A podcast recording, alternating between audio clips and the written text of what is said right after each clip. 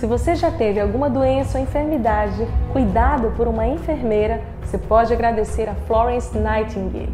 O nome dela ficou conhecido como uma das mulheres precursoras da enfermagem moderna. Durante a Guerra da Crimeia, Florence e outras mulheres se reuniam e à noite iam para o campo de batalha para cuidar dos soldados feridos. A partir dali, elas começaram a ressaltar a importância dos cuidados e a expansão do conhecimento médico científico para aquela época.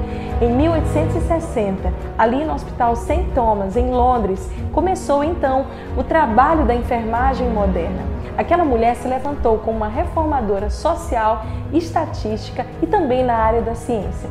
Por causa dela, outras mulheres puderam ter a sua voz ouvida e ela defendia ativamente a não discriminação das mulheres na área da ciência e no cuidado também dentro dos campos de batalha. Ah, por causa de Florence, mulheres têm acesso hoje à área científica como em nenhum outro tempo. Aquela mulher se levantou contra todos os seus medos, todas as discriminações e pôde ali exercer a sua influência entendendo o seu propósito.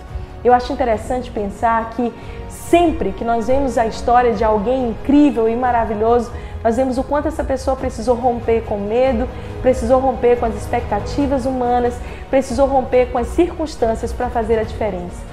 Será que esse não é o tempo de nós entendermos o nosso real propósito de existência? Por que nascemos nessa geração? O que nós carregamos que pode fazer a diferença nesse mundo?